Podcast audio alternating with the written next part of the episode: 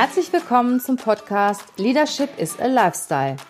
Der Podcast für Führungskräfte, die neben ihrer Karriere ein erfülltes und gesundes Leben führen möchten. Mein Name ist Regina Volz. Ich zeige dir, wie du das Beste aus dir, deinem Leben und deinem Business machen kannst. Und jetzt geht's los. Viel Spaß mit der heutigen Folge.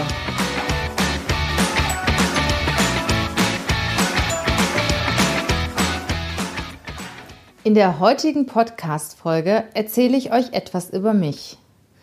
Wer ist Regina Volz? Wo komme ich her? Was habe ich gemacht? Und was erwartet euch in diesem Podcast? Angefangen hat alles in Wermelskirchen.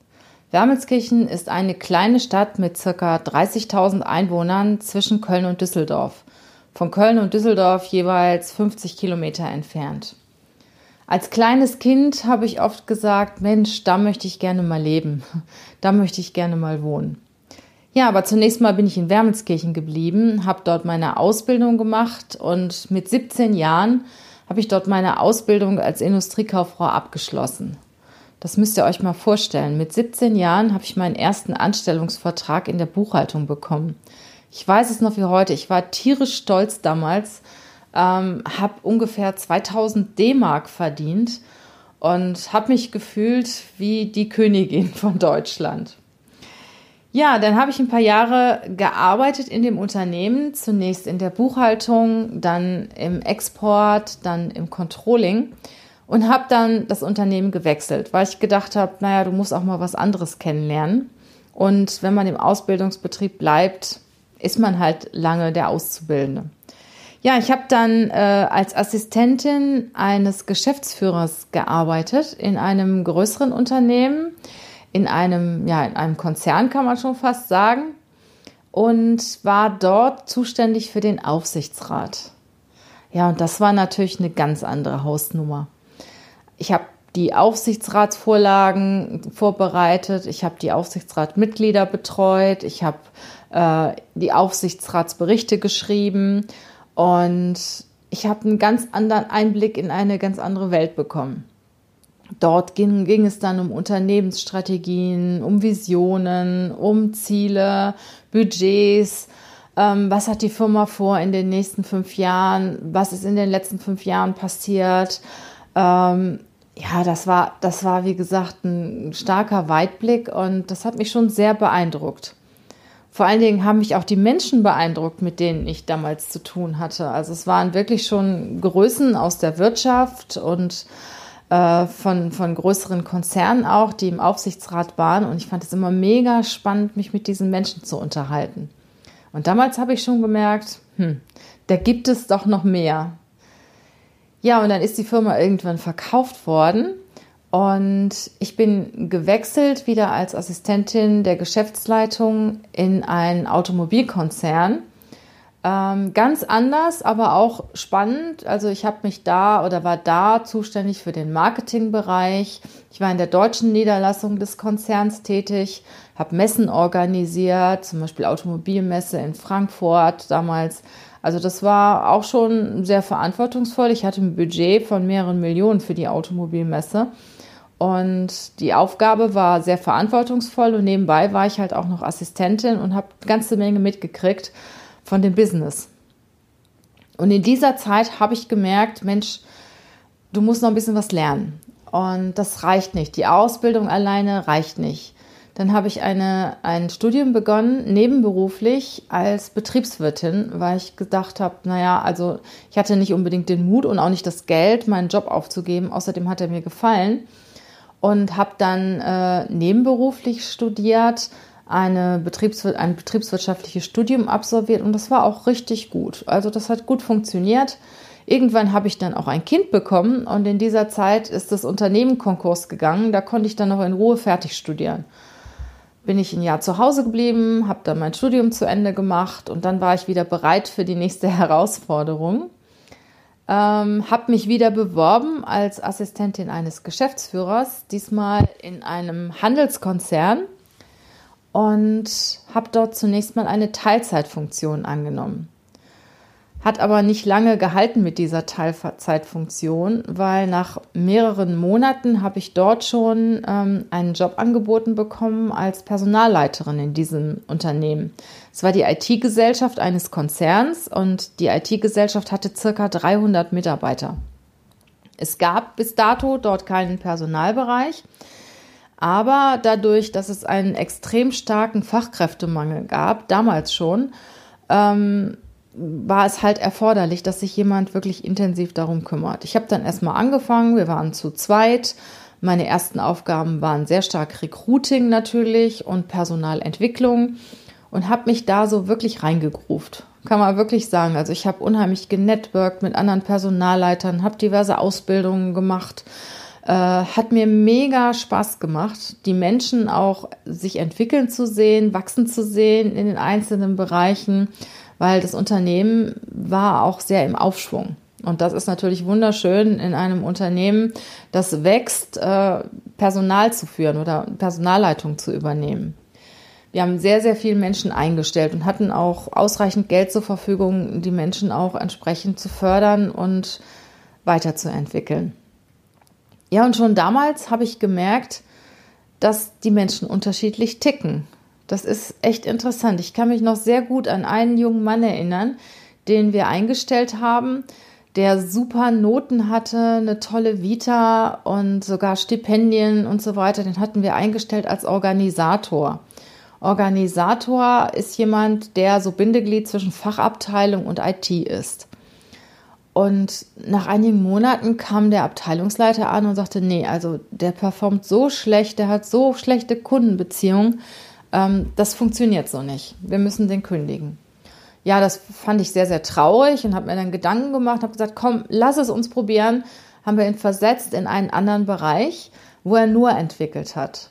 Und ich kann euch sagen, das ist der beste Entwickler des Unternehmens gewesen. Der ist Jahre noch dort geblieben. Ich glaube, der ist bestimmt zehn Jahre oder was in einem Unternehmen geblieben. Und das war richtig klasse für alle Seiten. Und da habe ich gelernt, der Mensch hat Talent, der hat seine Kenntnisse, der hat seine Werte. Und dann gibt es das Unternehmen. Das Unternehmen hat die Unternehmenskultur und die Anforderungen und die Aufgaben.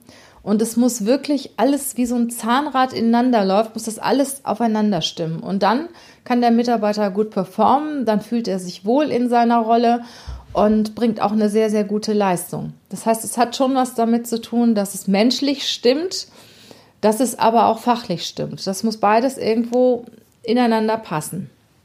Ja, und in dieser Zeit, ich habe mich sehr, sehr, sehr, sehr viel für die Psyche des Menschen und für die Talente interessiert.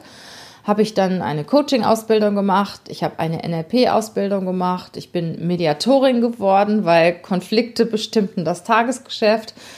Ähm, und ich habe mich auch noch sehr stark weitergebildet in zwischenmenschlichen Themen. Das heißt, die Psyche des, des Menschen, wie, wie ticken die Menschen, wie kann man sie entwickeln, ähm, wovor haben sie Angst, was gibt es für unterschiedliche Typen? Und so weiter. Ich war dann ja mehr als zehn Jahre in dem Unternehmen tätig. Und irgendwann mal kam der Moment, wo ich gesagt habe, Mensch, ich komme zur Arbeit und ich arbeite das alles ab, aber das ist jetzt nicht mehr wirklich was Besonderes für mich. Und ich habe so die Herausforderung wieder gesucht. Habe mich dann auch mal bei dem einen oder anderen Unternehmen beworben. Und irgendwann mal bin ich zu einem Unternehmensberater gekommen. Und der hat zu mir gesagt, Frau Volz, Sie sind die geborene Unternehmerin. Sie müssen ein Unternehmen gründen. Sie müssen sich selbstständig machen. Angestellt sein, das ist nichts für Sie.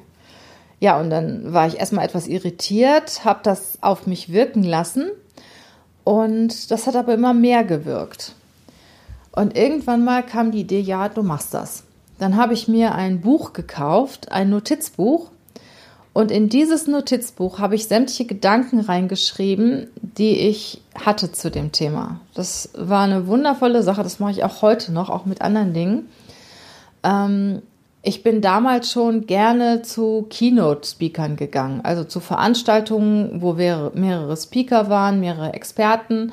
Habe dann mein Buch mitgenommen und habe dann immer in das Buch die Dinge eingetragen, die ich wichtig war. Ich habe immer gesagt, das ist das Buch meiner Diamanten.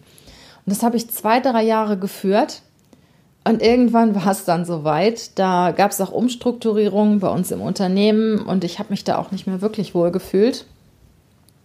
Da war es dann nicht mehr so Komfortzone wie vorher. Und dann habe ich den Schritt gewagt. Ich weiß noch wie heute, wie damals der HR-Direktor zu mir sagte, eine Personalberatung wollen Sie gründen?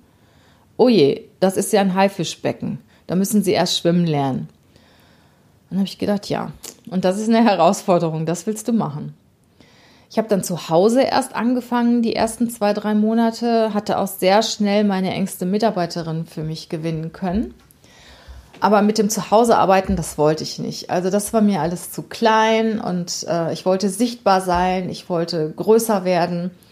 Habe mir einen Standort gesucht, eine, einen Bereich gesucht, wo ich gerne mein Büro gehabt hätte. Das war der Rheinauhafen in Köln. Und diejenigen, die den Rheinauhafen kennen, wissen, dass es da dort eh nicht viele Büros gibt mit, mit Reinblick, das wollte ich ja. Und B, dass es natürlich auch sehr, sehr teuer ist. Ich bin dann wirklich fast täglich zu der Immobilienmaklerin gegangen, die damals die Büros am Rheinauhafen vermietet hat und habe sie mega genervt. Das ist heute eine Freundin von mir, wir lachen immer noch darüber. Und irgendwann mal hatte sie was und sprach mich an und sagte, sie hätte ein Büro mit 130 Quadratmetern. Habe ich gedacht, 130 Quadratmeter im Rheinerhafen, wow, das ist eine Hausnummer.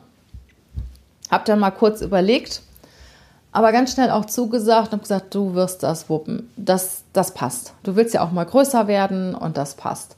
Ja, und äh, in, diesem, in diesem Office sind wir heute noch. Wir haben zwar noch ein zweites dabei mittlerweile, äh, ich konnte mich da wirklich ganz toll mit meinem Team entwickeln, toll wachsen. Wir haben das super schön ausgestattet und das passt alles rundum, es ist perfekt. Ja, was machen wir heute? In erster Linie natürlich das, was ich am besten kann und das ist Headhunting. Das heißt, wir suchen Mitarbeiter für Unternehmen und das Wichtigste ist natürlich, dass die Menschen und dass die Unternehmen zusammenpassen. Wie ich vorhin auch schon gesagt habe, die Kultur des Unternehmens, die Anforderungen des Unternehmens müssen mit den Werten des Menschen und den Kenntnissen, Fähigkeiten und Talenten des Menschen übereinpassen. Und das ist überhaupt das Wichtigste. Und da sehen wir unsere Aufgabe drin, ähm, beide zusammenzuführen. Interessierte Menschen und spannende Unternehmen. Was machen wir noch? Coaching. Als ich damals vor mehr als zehn Jahren meine Coaching-Ausbildung gemacht habe, äh, war Coaching noch was Besonderes. Da ging jemand zum Coaching, wenn er ein Thema hatte, wurde auch manchmal etwas belächelt. Das hat sich komplett geändert heute. Heute, ähm, sagen wir mal, ist Coaching schon völlig legitim. Man gönnt sich ein Coaching, wenn man sich weiterentwickeln will, äh, wenn man einen Weg gehen will und, und etwas Begleitung braucht, dann ist ein Coaching ideal. Wir haben viele Menschen beim Coaching, die vor einem Veränderungsprozess stehen und diesen Veränderungsprozess mit uns zusammen durchlaufen. Da ist der Coach natürlich der Ideale, der die richtigen Fragen stellt, den entsprechenden Coachee inspiriert und natürlich auch begleitet auf seinem Weg. Und manches, was Monate, Jahre vorher geschlummert hat, kann verwirklicht werden. Und das freut uns natürlich immer sehr, wenn wir, wenn wir auch Erfolgserlebnisse sehen und sehen, wie sich jemand im Coaching auch entwickelt. Wir haben viel im Bereich New Placement, das heißt Unternehmen ähm, äh, schicken uns Mitarbeiter, die sie freisetzen aus irgendwelchen Gründen, weil es Unternehmen schließt, weil Bereiche geschlossen werden und diese Mitarbeiter sind manchmal auch recht frustriert, weil sie haben 20, 30 Jahre für ein Unternehmen gearbeitet und äh, dann kriegen sie auf einmal die Kündigung. Kann ich gut verstehen. Und dann ist es natürlich eine große Aufgabe, denjenigen davon zu, äh, zu überzeugen, das ist, das ist gegessen, das ist gegeben und jetzt kümmere dich mal um das nächste. Also es war zwar nicht toll, was da passiert ist in deinem Unternehmen, äh, sehe es als Chance und gehe den nächsten Schritt. Und das erleben wir auch immer häufiger. Wenn jemand arbeitslos ist oder arbeitssuchend ist und ist in einer Opferrolle, das ist ganz, ganz schwer, dass er einen neuen Arbeitsplatz findet, weil er das auch vermittelt. Und genauso umgekehrt, Leute, die die Chance sehen und, und losmarschieren und sagen, ja, und das nutze ich jetzt, die sind ganz schnell unter. Das hat oft überhaupt nichts mit den Kenntnissen und Fähigkeiten zu tun, sondern das hat einfach mit dem Mindset der Leute zu tun. Und da, das ist auch unsere Aufgabe, sie ein Stück weit zu begleiten, das Mindset in die positive Richtung zu lenken. Weil das ist besser für jeden selber und natürlich auch viel, viel besser, wenn sie sich auf dem Arbeitsmarkt begeben. Warum heißt der Podcast Leadership is a Lifestyle? Ja, ich hatte die Idee, den Podcast zu machen und äh, habe den Titel mit einer Freundin zusammen entwickelt. Mal mit dem einen oder anderen darüber gesprochen und es gab positive Meinungen, es gab aber auch ähm, hier und da Kritik im Sinne von, naja, das ist zu privat, zu persönlich, ähm, nicht souverän genug, Führungskräfte äh, müssen halt Business-Themen haben und Lifestyle hat nichts mit Business zu tun. Ich habe es dann einen Moment liegen gelassen und dann habe ich es mir noch mal nach zwei, drei Wochen angeguckt und habe gesagt, das ist es. Genau das ist es. Weil wir brauchen heute nicht mehr die Platzhirsche, die irgendwo in ihrem Sessel sitzen, ähm, die auf ihrem Wissen, die, die ihr Wissen nicht weiter vermitteln und die nur Befehle geben. Wir brauchen Führungskräfte, die ein gesundes Selbstwertgefühl haben, die selbstbewusst sind, die in sich ruhen, die rund, rund sind einfach, die glücklich sind, ein erfülltes Leben haben und gesund sind. Ja, das ist natürlich das Optimale. Und auf diesem Weg äh, begleiten wir die Führungskräfte. Das heißt, es geht nicht nur um Business, sondern es geht auch um die, Posit um die Person selber. Was fehlt mir? Was muss ich machen, damit es mir besser geht? Was brauche ich, damit ich ein erfülltes Leben führe, damit ich ein glückliches Leben führe? Weil es ist nicht so, dass wenn ich um 18 Uhr das Unternehmen verlasse, meinen Kopf dort lasse und ich nichts mehr mit Führung zu tun habe. Eine Führungskraft führt immer. Es führt die Mitarbeiter und es führt sich selber. Und erst wenn man selbst mit sich im Reinen ist, dann kann man auch eine gute Führungskraft für die Mitarbeiter sein.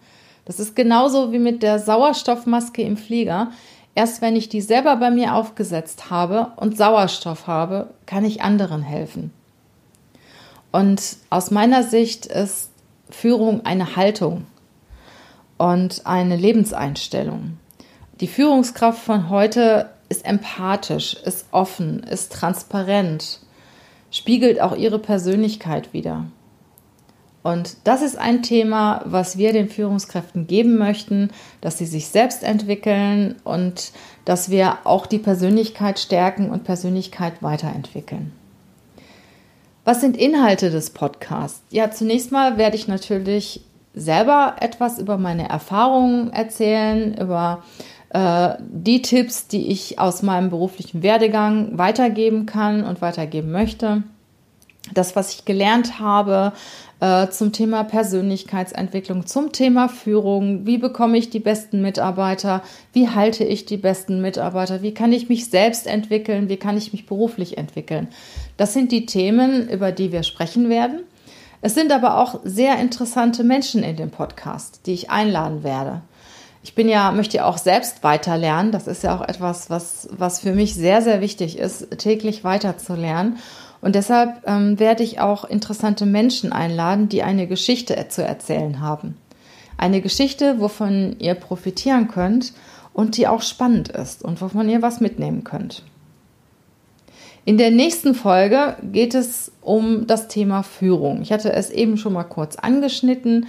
Welche Anforderungen erfüllt die Führungskraft heute? Muss sie erfüllen? Muss sie morgen erfüllen, um den Wandel auf dem Arbeitsmarkt irgendwo begleiten zu können, um die Digitalisierung begleiten zu können, um der Führungsrolle auch in Zukunft gerecht werden zu können. Da könnt ihr gespannt sein. Das sind interessante Themen.